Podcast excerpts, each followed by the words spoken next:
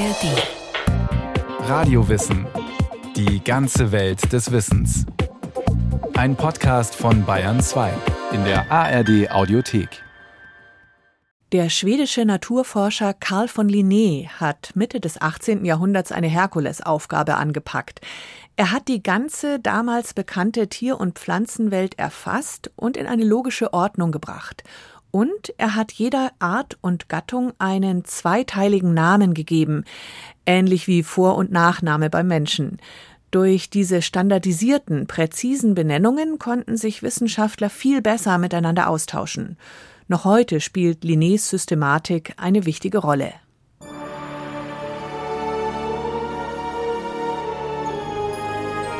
Das musste ihm erstmal einer nachmachen. Kein Naturwissenschaftler hat mehr Beobachtungen in der Natur angestellt. Keiner hat einen solideren Einblick in alle drei Reiche der Natur zugleich gehabt. Keiner war ein größerer Botaniker oder Zoologe. Ein Superlativ reiht sich an den nächsten. Keiner hat mehr Werke geschrieben, besser, ordentlicher, aus eigener Erfahrung. Keiner so völlig eine ganze Wissenschaft reformiert und eine neue Epoche eingeleitet. Keine Frage. Nach dieser Einschätzung ist der so gepriesene eine Ausnahmeerscheinung, eine überragende Figur in der Wissenschaft des 18. Jahrhunderts. Der schwedische Naturforscher Carl von Linné. Randnotiz zum Schmunzeln. Das überschwängliche Lob stammt aus Linnés eigener Feder. An Selbstbewusstsein mangelte es dem Schweden nicht. Seine Lebensleistung? Er entwickelte ein umfassendes, schlüssiges, hierarchisches System der biologischen Klassifizierung. Alle damals bekannten Tiere und Pflanzen ordnete er in Kategorien wie Klassen, Ordnungen und Gattungen ein. Dafür rühmten ihn auch andere Geistesgrößen, der Philosoph Jean-Jacques Rousseau zum Beispiel. Für mich gibt es keinen größeren auf Erden und Goethe bekannte, dass Linnés Hauptwerk Philosophia Naturae sein steter Begleiter war und dass nach Shakespeare und Spinoza auf mich die größte Wirkung von Linné ausgegangen ist. Sein größtes Verdienst bringt Linné selbst so auf den Punkt. Gott schuf, Linné ordnete, Karl von Linné oder Karl Linnaeus, wie er die ersten 50 Jahre seines Lebens hieß, revolutionierte die Biologie, indem er in der Natur aufräumte. Oder vielmehr sich auf die Suche nach dem geheimen Plan machte, welche der göttlichen Schöpfung nach seiner Vorstellung innewohnte, erklärt der österreichische Zoologe Gerhard Hasbrunner, langjähriger Leiter der Zoologischen Staatssammlung in München und Zoologieprofessor an der Ludwig-Maximilians-Universität München. Er war 100 Jahre vor Darwin, also von Evolution gab es noch gar keine Rede. Und daher war für ihn diese Ordnung göttlich vorgegeben. Punkt. Also er hat gar nicht versucht, diese Ordnung in irgendeiner Form durch einen Mechanismus zu erklären, sondern das war die göttliche Schöpfung die ist hierarchisch geordnet, offensichtlich. Hm? Und die Aufgabe des Wissenschaftlers ist jetzt, diese göttliche Ordnung in allen Details zu erkennen und zu beschreiben. Das war sein Programm. Und das hat er knallhart durchgezogen. Linné war ein begnadeter Beobachter. Was er sah, seien es nun Mineralien, Tiere oder Pflanzen, sortierte er. Sein Ordnungssystem sorgt noch heute für Übersicht in der Botanik und in der Zoologie, und das, obwohl wir in den über 250 Jahren seit seinem Tod im Jahr 1778 viele neue Erkenntnisse gewonnen und unzählige weitere Pflanzen und Tiere entdeckt haben. Die Tierwelt ordnete Linné folgendermaßen. Er unterteilte die Tiere in sechs grobe Gruppen. Säugetiere, Vögel, Amphibien, Fische, Insekten und Würmer. Diese sechs Kategorien wiederum untergliederte er weiter – in Stämme, Klassen, Ordnungen, Familien und Gattungen. Der Zoologe Gerhard Hasbrunner. Wir haben Begriffe, wie, wie etwa jetzt die Säugetiere. In den Säugetieren haben wir die Huftiere. In den Huftieren haben wir jetzt zwei Gruppen, Paarhufer und Unpaarhufer. In den Paarhufern haben wir jetzt Hornträger und Geweihträger und, und so weiter und so fort. Ja, das, das, das ist so ineinander geschachtelt, wie, wie eine russische Puppe. Aber vielfach, also 30, 40 solcher Kategorien.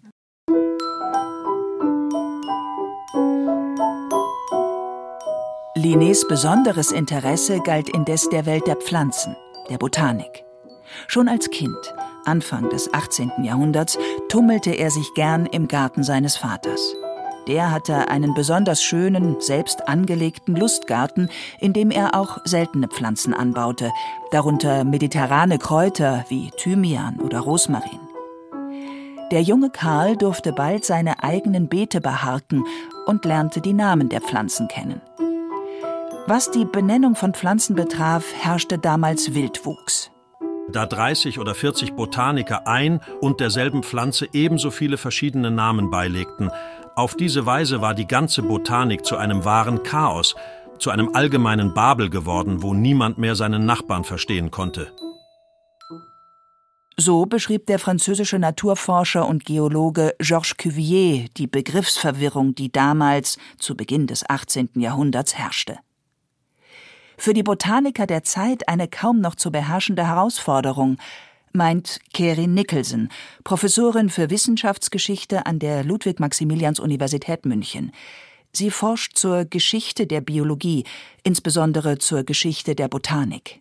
Zu der Zeit, als Linné lebte, gab es natürlich sehr viele andere Systeme bereits, aber diese Systeme waren nicht einheitlich und die Arten und Gattungen hießen auch unterschiedlich, je nachdem, welches System man anlegte. Also es gab eine große Verwirrung und die wurde umso beschwerlicher und auch wirklich hinderlicher, als ja viele neue Arten nach Europa kamen. Also durch die Expansionsbestrebungen, die Kolonialunternehmen der europäischen Mächte kamen sehr viele neue Pflanzenarten, auch Tierarten. Aber bleiben wir mal bei den Pflanzen nach Europa. Die musste man neu benennen und sie bekamen häufig ganz unterschiedliche Namen, je nachdem, wer sie gerade in seinem System benannt hat. So, jetzt kam Linné und wollte ein einheitliches System schaffen. Dieses einheitliche System der Benennung ist eine von Linnés Errungenschaften als Naturforscher. Doch ehe wir dazu kommen, rasch ein Abstecher in seine Biografie. Name Karl Linnaeus. Art Homo sapiens. Unterart Naturforscher, Botaniker, Arzt. Herkunft Smallland. Provinz in Südschweden. Lebenszeit 1707 bis 1778. Aussehen nach seiner eigenen Beschreibung. Der Kopf groß, mit gewölbtem Hinterhaupt. Die Augen braun, lebhaft, äußerst scharf, von hervorragender Sehkraft. Ein entschlossener Charakter, leicht zu Zorn, Freude, Trauer geneigt, schnell zu besänftigen. Frohgemut in der Jugend und auch nicht stumpfsinnig im Alter, seinen Obliegenheiten voll und ganz hingegeben.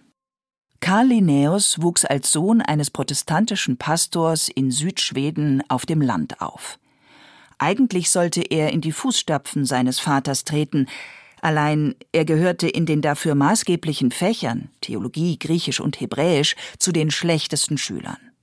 Dafür überragte er seine Mitschüler in Mathe und Physik. Ein Lehrer erkannte seine Begabung und unterrichtete ihn privat bei sich zu Hause. Linnaeus schloss das Gymnasium ab und begann das Studium der Medizin, zunächst in Lund, später in der Universitätsstadt Uppsala. Vor allem interessierte er sich dort aber für das Studienfach Botanik. Er erforschte den botanischen Garten der Uni und tat sich durch seine Sachkunde derart hervor, dass man ihm bald einen Lehrauftrag erteilte. Mit 23 wurde er auf eine abenteuerliche Forschungsreise ins weithin unbekannte Lappland entsandt, dessen Flora und Fauna, Landschaften und Bewohner er genau beschrieb und mit Zeichnungen illustrierte. Hier war es, als würde ich in eine neue Welt hinausgeführt. Und als ich in die Berge kam, wusste ich nicht, ob ich in Afrika oder Asien war. Denn sowohl das Erdreich als auch die Lage und die Pflanzen waren mir vollkommen unbekannt. Nach seiner Rückkehr schrieb er an seinen ersten Werken zur Systematik der Pflanzen. Schließlich promovierte er in Medizin, ließ sich zunächst als Arzt nieder und bekam später eine Professur am Lehrstuhl für Botanik. Mit 50 wurde Karl Linnaeus in den Adelsstand erhoben und durfte sich fortan Karl von Linné nennen. Die Wissenschaftshistorikerin Kerin Nicholson. Linné war sehr, sehr erfolgreich darin, an seiner Karriere zu arbeiten, wenn man so möchte. Also er studierte in Schweden. Das war auch damals eher von den Zentren der Wissenschaft weit entfernt. Und es gelang ihm aber dann, auf der damals üblichen großen Europatour Kontakte zu knüpfen zu den besten Botanikern der Zeit. Also in den Zentren wie vor allen Dingen Paris, was sehr wichtig war für die Wissenschaft der Zeit, aber auch in den Niederlanden, wo ganz wichtige Naturforscher ihre botanischen Gärten hatten, also für die Botanik vor allen Dingen oder in der Medizin. Durch diese Kontakte wurde es ihm ermöglicht, die Manuskripte, die er bereits mitbrachte, an angesehenen Druckereien drucken zu lassen. Es, er publizierte die Werke und sorgte dann dafür, dass diese auch breit gelesen und eben verkauft wurden. Linné war ein unermüdlicher Arbeiter. Er veröffentlichte rund 20 Bücher, die er in Neuauflagen immer wieder korrigierte und erweiterte. Er korrespondierte mit anderen Wissenschaftlern. Und er hielt Vorlesungen. Die Studenten kamen aus ganz Europa, um von ihm zu lernen. Als Professor veranstaltete er regelmäßige Exkursionen rund um Uppsala, um mit den angehenden Forschern die heimische Flora und Fauna zu studieren. Diesen wissenschaftlichen Erkundungen der Natur schlossen sich manchmal bis zu 200 Teilnehmer an. Mitzunehmen waren Linnés Buch Systema Naturae über die Systematik der Lebewesen, Lupe, Messer, Botanisierbüchse zum Umhängen für die Funde.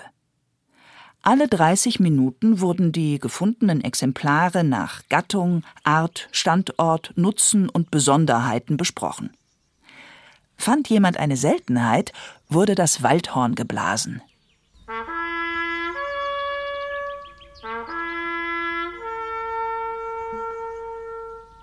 In seiner Autobiografie erinnert sich Linné, und nachdem sie von morgens sieben bis abends neun Uhr mittwochs und sonnabends botanisiert hatten, kamen sie in die Stadt zurück mit Blumen auf den Hüten, begleiteten auch ihren Anführer mit Pauken und Waldhörnern durch die ganze Stadt bis zu dem Garten.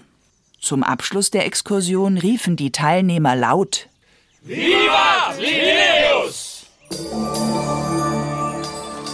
Zu den wissenschaftlichen Verdiensten Linnés gehört nicht nur sein Ordnungssystem für Lebewesen, er führte auch eindeutige wissenschaftliche Namen für Pflanzen und Tiere ein, insbesondere in der Botanik ein Meilenstein. Dazu reduzierte er die oft langatmigen Bezeichnungen von Pflanzen auf zwei Bestandteile. Jede Pflanze erhielt sozusagen einen Vor- und einen Nachnamen auf Latein. Der erste Teil des Namens bezeichnete die Gattung, der zweite die Art innerhalb der Gattung. Die binäre Nomenklatur war geboren und damit unter anderem der Begriff Homo sapiens, den Linné ebenfalls prägte. Diese Systematik erwies sich im bis dahin völlig unüberschaubaren Pflanzenreich als besonders hilfreich. Ein Beispiel. Während einst den Schwalbenwurzenzian ein wahres Wortungetüm bezeichnete, Gantiana folies avato lanceolatis floribus campanulatis in alis sessilibus, zu Deutsch Enzian mit eiförmig lanzettenartigen Blättern und glockenförmigen Blüten in sitzenden Flügeln. So machte Linné daraus schlicht eine Gentiana asclepiadea, zu Deutsch also Schwalbenwurz-Enzian. Der Vorteil dieser knappen, eindeutigen Benennung liegt noch heute auf der Hand. Nicht nur für Wissenschaftler, sondern für alle, die mit Pflanzen zu tun haben, wie Renate Hudak vom Botanischen Garten Augsburg. Damit kann ich mir immer sicher sein, dass, wenn ich mit jemandem anderen darüber spreche, wir dieselbe Pflanze meinen. Linné führte nicht nur diese zweiteilige Nomenklatur ein, er entwickelte eine ganz neue Fachsprache und legte Methoden zur Erforschung der Pflanzen fest. Das alles in seinem Werk Philosophia Botanica. Und was dieses Werk auch auszeichnet, ist, dass es nicht ein trockenes Lehrbuch der Botanik, sondern das ist eingeteilt in unterschiedliche äh, Aphorismen, könnte man sagen, in Sätze und dann Erläuterung. Und es ist unglaublich witzig zum Teil, also geistreich. Bei den Namen zum Beispiel schreibt er, Namen sind nicht zulässig, wenn sie anstrengend auszusprechen sind, wenn sie ekelhaft sind oder wenn sie länger sind als eineinhalb Fuß. Und das erläutert er dann weiter und sagt, länger als eineinhalb Fuß ist ein Name, der mehr als zwölf Buchstaben hat. Linné ging bei seiner wissenschaftlichen Arbeit pragmatisch zu Werk und orientierte sich am praktischen Nutzen. Die Botanik war seinerzeit dem gottgegebenen System der Pflanzen auf der Spur, das es zu erkennen galt. Aber Linné war sehr davon überzeugt, dass das zwar ein Ziel war, dass wir dies aber nicht erreichen können. Und dass wir Kategorien brauchen, die wir nach unseren Gutdünken definieren, also dass wir Gruppen schaffen, mit denen wir gut arbeiten können. Und das gelang ihm sehr, sehr gut.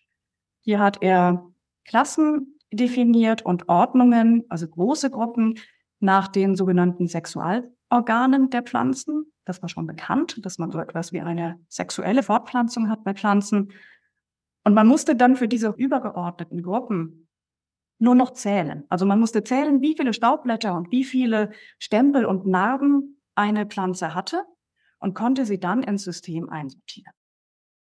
Linné unterteilte die Pflanzen zunächst in Klassen und diese wiederum, vollkommen schematisch, anhand der Anzahl ihrer Stempel und Staubblätter in Ordnungen. Kerin Nicholson also auf dieser oberen Ebene hat Linnaeus ganz ausdrücklich ein künstliches Ordnungssystem geschaffen. Das war ein absolut ein pragmatischer Ansatz, um überhaupt einmal grundlegend eine Pflanze einordnen zu können. Und zwar egal, ob man diese Pflanze vorher kennt oder nicht kennt, das ließ sich anwenden, eben auch bei allen neuen Arten, die in Europa importiert wurden. Und das hat sich durchgesetzt. Es war einfach wirklich einfach in der Anwendung, gut handhabbar. Und das war das Geheimnis des Erfolgs. Linnés systematischer Ansatz ermöglichte ihm eine geradezu enzyklopädische Leistung. Im Laufe seines Lebens beschrieb und benannte er schätzungsweise 16.000 Pflanzen- und Tierarten, viele davon Neuentdeckungen. Das tat er nicht eigenhändig, er konnte sich dabei auf ein weltumspannendes Netzwerk an Korrespondenten stützen. Sie alle arbeiteten schon bald nach seinem System. Zum Teil waren es Schüler, zum Teil waren es auch Kollegen, mit denen er auf gutem Fuß stand, die durch die Welt reisten. Das tat er selbst nicht. Und ihm Pflanzenmaterial zusandten, meistens als getrocknete Herbarexemplare, die er dann nutzte, um die neuen Pflanzennamen zu definieren und die dann in die nächste Auflage der Spezies Plantarum aufzunehmen. Das ist also ein Werk, das sehr häufig aufgelegt wurde immer wieder überarbeitet und erweitert. Diese Arbeitsweise war damals unter Botanikern üblich. Es herrschte ein Geben und Nehmen, man tauschte Pflanzenmaterial aus und teilte sein Wissen. Wobei Linnaeus sich in der damaligen Botanikergemeinschaft einen eher zweifelhaften Ruf erwarb, wie die Wissenschaftshistorikerin Kerin Nicholson berichtet. Es war bald bekannt, dass Linné zwar von allen Pflanzenmaterial getrocknete Pflanzen oder auch eingelegtes Material bekam und auch darum bat oder es sogar anforderte, aber kaum jemals etwas wieder verschickte. Also ein Korrespondenzpartner bezeichnete ihn einmal sehr schön als die Spinne im Netz. Dank dieser zentralen Stellung mit Verbindung in alle Welt gewann Linné in seinem abgelegenen botanischen Zentrum im schwedischen Uppsala einen Überblick über die für Europa bekannte Flora der Zeit. Und aus dieser Position heraus definierte er, welche Pflanze wo in dem System ihren Platz erhielt und vergab entsprechende Namen. Und Linné nutzte seine Position als Autorität, um auch Gunst zu vergeben. Also er konnte auch mit Pflanzennamen zum Beispiel Kollegen feiern, die er besonders lobenswert fand oder erwähnenswert fand. Also seinen verehrten Lehrer zum Beispiel Ruthbeck, den ehrte er durch die Rudbeckia, also den Sonnenhut, eine ganz besonders schöne Pflanze. Kritiker seiner Arbeit dagegen konnte er schon mal abstrafen durch seine Namensgebung. Es gab einen Botaniker, der ihn besonders scharf kritisierte, das war Johann Georg Siegesbeck. Und da hat Linné im Gegenzug etwas gemacht, was er auch häufiger machte, nämlich seine Position als Nomenklator, derjenige, der Pflanzennamen vergab, ausgenutzt. Er hat also zu Ehren von Siegesbeck eine ganz besonders unscheinbare, unwichtige Pflanze Siegesbeckia genannt. Kritiker hatte Linnaeus durchaus. Vor allem sein sogenanntes Sexualsystem der Pflanzen stieß einigen Zeitgenossen peinlich auf denn Linné gruppierte die Pflanzen anhand ihrer Fortpflanzungsorgane.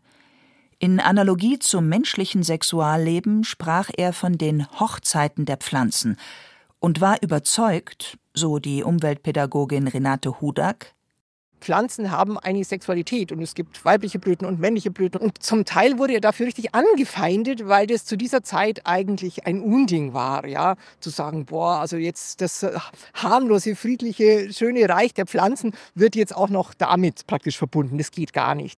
Auch wenn seine Beobachtung völlig richtig war, bei der Fortpflanzung von Pflanzen spielen männliche und weibliche Blütenorgane eine große Rolle, geriet er mit seinen Begriffen und seinen Beschreibungen in Konflikt mit den Moralvorstellungen seiner Zeit, sagt Kerin Nicholson. Indes er hat das auch genossen. Er hat auch geschrieben darüber, wie etwa, ähm, wenn man eine Gruppe hatte, zum Beispiel mit einem Staubblatt und verschiedenen Narben oder Stempeln, dann nannte er dies Monandria und Polylinia also ein männlich und mehr weiblich und schrieb auch darüber, dass hier also ein Mann mit vielen Frauen ins Bett geht. Das war durchaus bewusst als Provokation gesetzt und wurde auch so gelesen. Gegen die gängigen Vorstellungen verstieß auch, dass er den Menschen in sein System der Tiere aufnahm, und zwar in eine Gruppe mit den Menschenaffen. Kerin Nicholson. Das war etwas, was den religiösen Gefühlen der Zeit vollständig entgegenstand. Also den Menschen als Krone Schöpfung auf eine Stufe zu stellen mit eben Affen. Dafür wurde er sehr kritisiert und blieb aber, hielt daran fest und sagte, also als Naturforscher sehe er eigentlich keinen Grund, der dem irgendwie entgegenstand. Linné war durch und durch Wissenschaftler. Er fühlte sich dem verpflichtet, was sich beobachten ließ. Sein System und die Vereinfachung der Namensgebung bewirkten, dass im 19. Jahrhundert etwa das Botanisieren etwas wurde, was ein verbreitetes Hobby war. Gerade für bürgerliche Familien in, in England ganz besonders, aber auch in anderen Teilen Europas, auch schicklich für junge Damen. Also mit ganz wenig Vorbildung konnte man auf diese Weise eben Pflanzen, die man fand, da konnte man zunächst einmal zählen, wie viele Staubblätter gibt es, wie viele Stempel gibt es und wo gehört es dann zunächst mal rein als Klasse und Ordnung und sich dann einen Zeitvertreib aneignen, der zugleich, also gerade in England, auch aufgeladen war mit theologischen Vorstellungen. Also wenn man sich beschäftigte mit der Ordnung der Pflanzen in der Natur, dann rückte man auf diese Weise gleichzeitig auch Gottes Schöpfung näher. Vieles von dem, was Linné schuf, hat noch heute Bestand sein zweiteiliges System zur Benennung von Tieren und Pflanzen beispielsweise. Anderes dagegen war schon bald überholt. Dass die Arten Gott geschaffen und konstant seien, wirbelte spätestens Charles Darwins Evolutionstheorie Mitte des 19. Jahrhunderts gehörig durcheinander. Die Erkenntnis, dass sich Arten über die Generationen hinweg entwickeln, war unvereinbar mit Linnés künstlich definierten Kategorien. Und Längst ist klar, belegt auch durch die Genetik, dass morphologische Ähnlichkeiten eben nicht unbedingt Verwandtschaftsbeziehungen spiegeln. Karl von Linnés geniale Leistung bleibt dennoch zu würdigen. Es gelang ihm, Ordnung zu schaffen, angesichts einer unübersichtlichen und geradezu explodierenden Wissensfülle. Und was wäre eine Wissenschaft ohne Ordnung?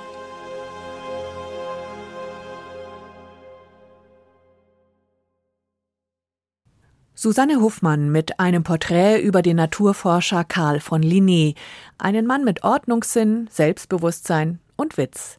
Mehr Themen in dem Bereich finden Sie in der Radio-Wissen Gesprächsreihe Alles Natur, zum Beispiel auch einen Spaziergang mit einem Biologen auf der Suche nach eingeschleppten Pflanzenarten oder einen Ausflug ins Moor oder in die Welt der Gräser. Alles zu finden in der ARD Audiothek und wo es sonst Podcasts gibt.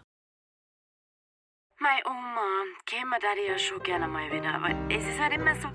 An die 20 Jahre hat sich die Mara nicht mehr blicken lassen in Hiesing. 20 Jahre. Jetzt ist doch nur auftaucht, wenn er ein bisschen spät, nämlich erst nach meinem Ableben. Hiesing! Du mein Scheiß! Schissles! Hiesing! Die Marei kann speziell sein. Sehr speziell. Ich habe den Hahn vermacht, die Wirtschaft von Hiesing und das Geschäft, das den Hahn all die Jahre am Lauf gehalten hat, die Schmuserei. Meine Oma, meine Mutter und ich haben all die Jahre dafür gesorgt, dass die richtigen Eheleute zusammenfinden. Glaubst du, das eben auch euch, äh, die Hiesinger Wirtin? Also, das ist doch ein schlechter Witz. Marei von Andi Unger. Eine wilde Geschichte über Leben, Liebe und Verlust auf dem bayerischen Dorf. So, und jetzt sagst mir, wie du dir das vorstellst. Marei hinterm Tresen. Happily ever after. Hörspielserie mit Michaela May, Mira Masumda, Sebastian Kempf, Johannes Herschmann und vielen anderen. Alle acht Folgen in der ARD Audiothek